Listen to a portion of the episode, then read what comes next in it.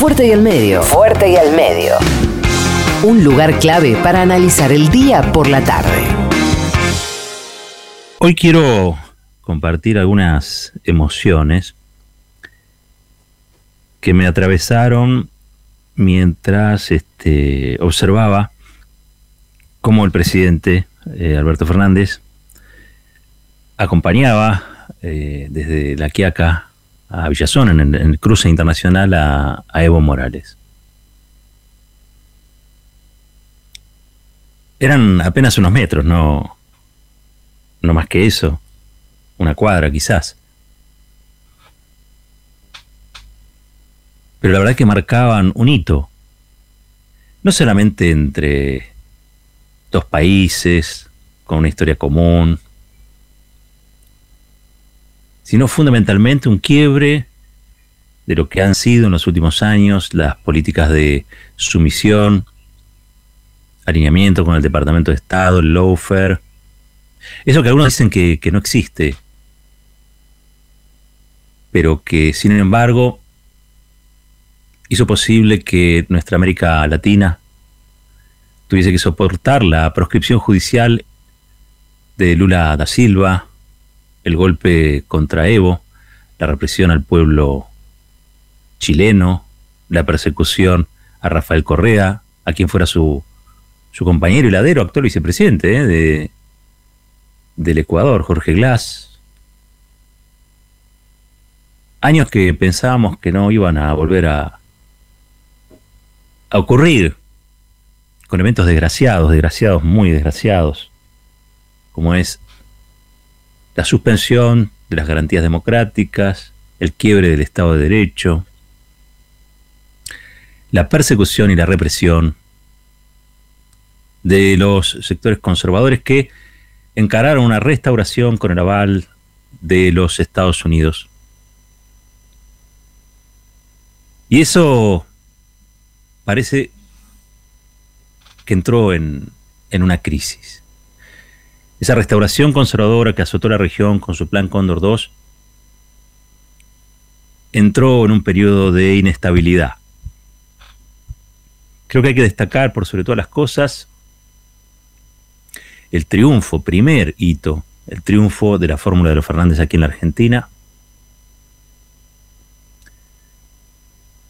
la imposibilidad de la dictadura boliviana de perpetuarse en el tiempo, y es decir, la entrega anticipada del, del poder, la consagración en las urnas del movimiento al socialismo que lidera Evo Morales, que pudo volver finalmente a su patria. La impresionante votación en Chile para reformar la constitución pinochetista, para dejar atrás la constitución pinochetista y generar a partir de esa dinámica también nuevas representaciones, nuevas dirigencias, que dejen atrás ese legado de horror y de democracia clausurada que dejó el pinochetismo. Restan ahora elecciones en Brasil, restan elecciones también en Ecuador, donde quizá, ojalá, se vea profundizada esta tendencia que marca la vuelta de un viento, un viento de patria grande, que tanta falta nos hacía, que tanto estábamos esperando.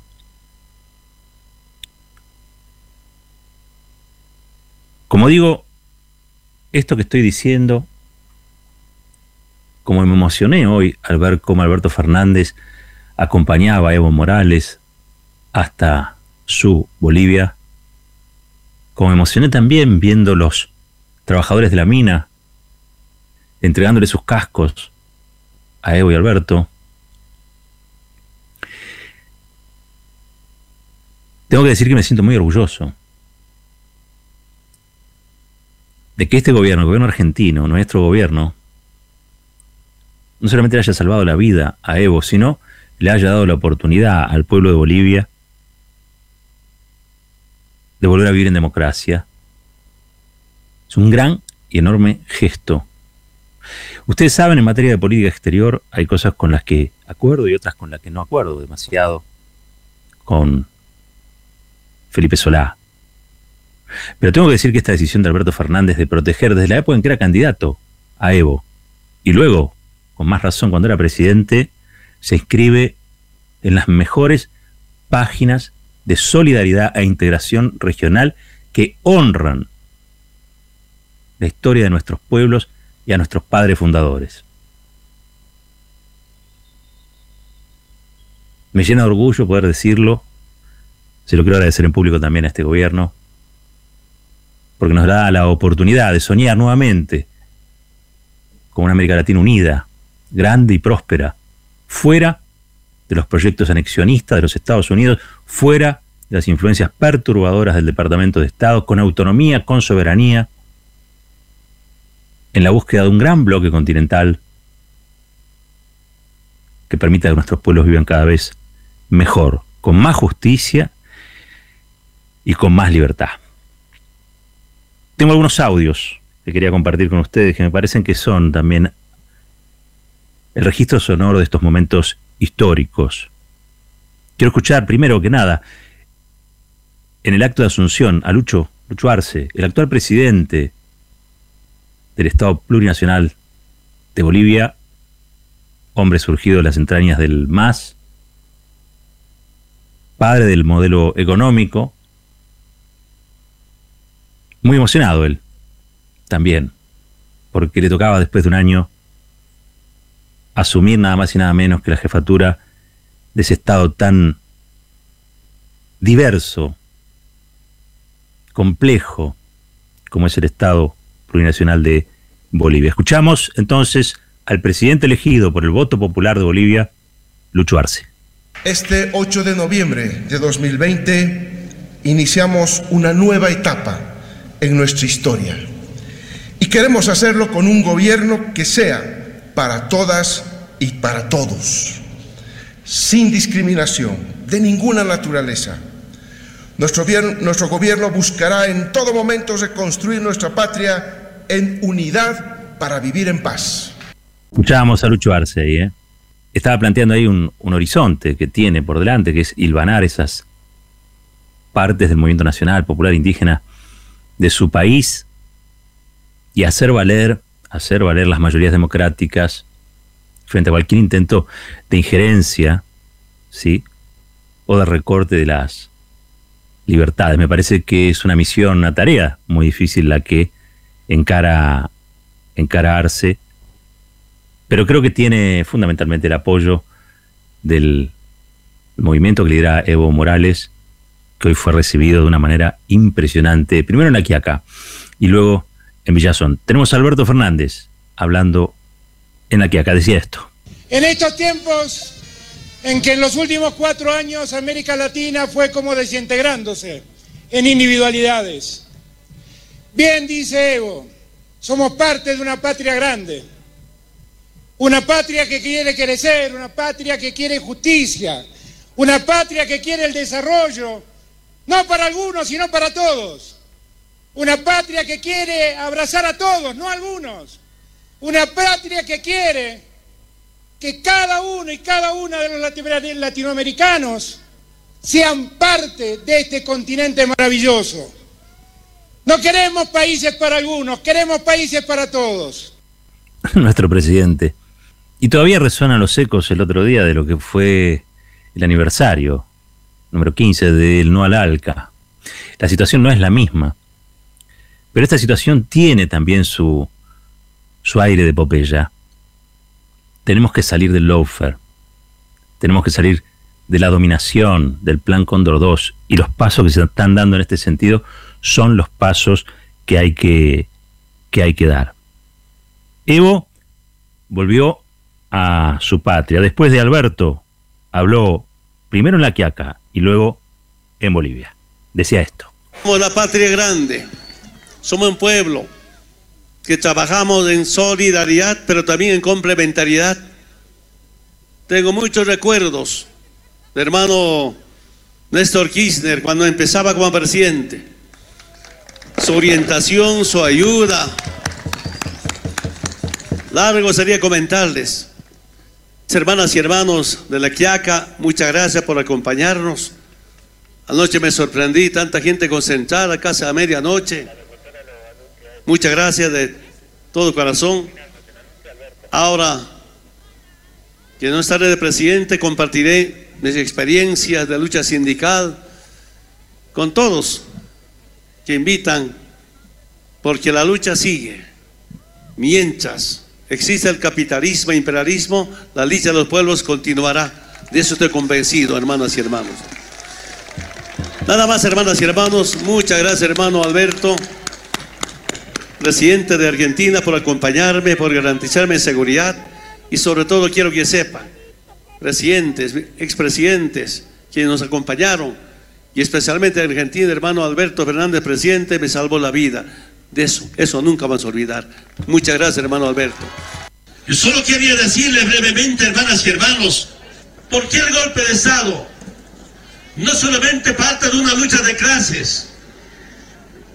Hay grupos, algunos no aceptan que los movimientos sociales, el movimiento indígena, también podemos gobernar, sino sobre todo yo veo que el golpe de Estado es a nuestro modelo económico.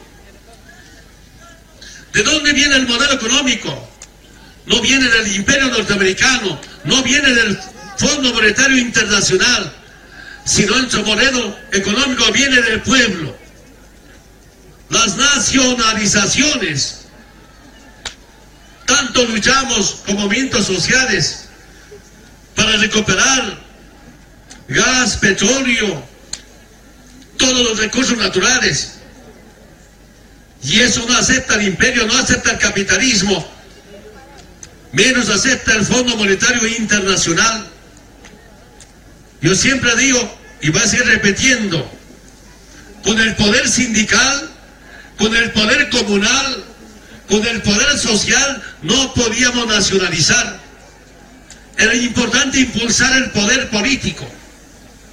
Y era ir a las elecciones nacionales y decidimos desde el movimiento campesino e indígena originaria, acompañado por otros sectores sociales, de una lucha, pasar de una lucha orgánica a una lucha política. Evo, acá sobre el final, ya en territorio boliviano, después de 11 meses, este, en los que realmente su vida estuvo en riesgo. Le agradeció a Alberto Fernández, a los argentinos, el haberlo protegido. Em, hay un momento en el que él avanza sobre ese puente internacional, ese, ese cruce internacional, y se da vuelta como despidiendo eh, con la vista, ¿no? A, a la República Argentina, que cuando tuvo que ser solidaria, lo fue. ¿Qué pasará de en más en Bolivia? De todo esto vamos a estar hablando hoy en el, en el programa. Pero lo importante es qué pasa ahora. Y lo que pasa ahora es que hoy Evo Morales va a dormir en su, en su país, rodeado de sus afectos, y que parte del desastre del gobierno de facto empieza a ser enmendado, empieza a ser solucionado por el gobierno, el gobierno popular. Una enorme alegría, ¿eh? hoy hay que tener una enorme alegría porque mientras en la Argentina la comunicación hegemónica nos trata de convencer de las, que las calles han sido ganadas por una derecha cada vez más disparatada, políticamente no hay nada más importante para la región en estas horas que lo ocurrido en Bolivia. Si le sumamos a eso el triunfo de Biden en los Estados Unidos, podemos comenzar a pensar, imaginarse un ciclo, un nuevo ciclo de integración regional en el convencimiento de que Trump era un escollo para eso. No porque Estados Unidos tenga otra política diametralmente opuesta, sino porque probablemente Biden tenga otras gestualidades y otras prioridades. Porque la verdad es que la región no necesita que Estados Unidos la ayude. Lo que necesita la región es que Estados Unidos nos deje en paz. Así que si se concentra Biden en, resolver los problemas que tiene su propio pueblo, bastante castigado también por la globalización financiera y por el capitalismo que denuncia Evo Morales, quizá la región tenga esa bocanada de oxígeno que se está necesitando, que está haciendo falta para recuperar gobiernos cuyos presidentes se parezcan a sus pueblos. Me parece a mí que una fecha así no la podemos dejar pasar como si nada. Tiene que ser una fecha en la que nos comprometamos a seguir construyendo una como decíamos antes, honrando a nuestros padres fundadores, a los héroes de la gran patria latinoamericana. Lo que queda por delante, lo que queda por delante, no es cosa fácil, no es cosa fácil. Pero bueno, estamos en mejores condiciones que hace un año atrás. Que decir, estamos en condiciones totalmente diferentes de hace un año atrás. Y la verdad es que a mí me gustaría que fuera todo más rápido y más veloz. Pero lo cierto es que la velocidad de la historia es este a veces ingobernable. Tuvo que pasar un año para que ocurriera finalmente lo que pasó en Bolivia, que quedara al descubierto el descaro de la OEA, de la Organización de Estados Americanos, el descaro de su, descaro de su presidente Luis Almagro, la instalación, la instalación mediática y diplomática de que en, la Bolivia había, en Bolivia había habido un fraude cuando en realidad no solamente no hubo un fraude, sino que había ganado Evo Morales y ahora el partido de Evo Morales volvió a ganar por más votos todavía.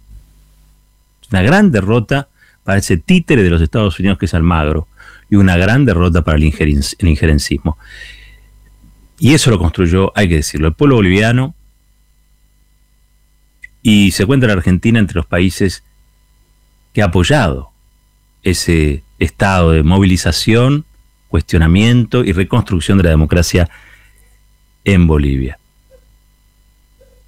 Y lo que tiene de bueno esto es que otros se animan y se van a animar a más. Otros se animan y se van a animar a más. Para terminar, unas palabras que creo que vale la pena reforzar. Dedicadas al presidente de la, de la nación.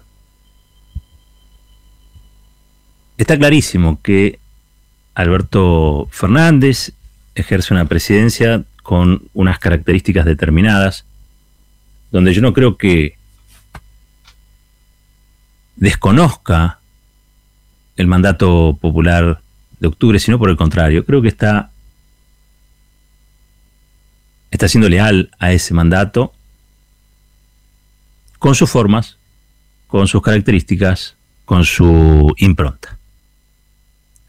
Pero esto que ha ocurrido, esto que ha pasado, ya lo ponen en las páginas grandes de la historia. El haber protegido a Evo Morales, el haberle salvado la vida, el habernos dado a los argentinos y a las argentinas, amantes de este proceso de integración regional, la posibilidad de verlo victorioso a Evo volviendo a Bolivia, lo pone Alberto Fernández como presidente, insisto, no en cualquier página de la historia, sino en una página gloriosa. En una página gloriosa. Nos ha devuelto el orgullo como argentinos de acompañar una causa justa que es la causa del pueblo boliviano, la causa de Evo Morales. Viva la patria grande. Estos son vientos de patria grande indetenibles. Esto es fuerte y al medio. La reflexión tiene su tiempo. Fuerte y al medio. Con Roberto Caballero.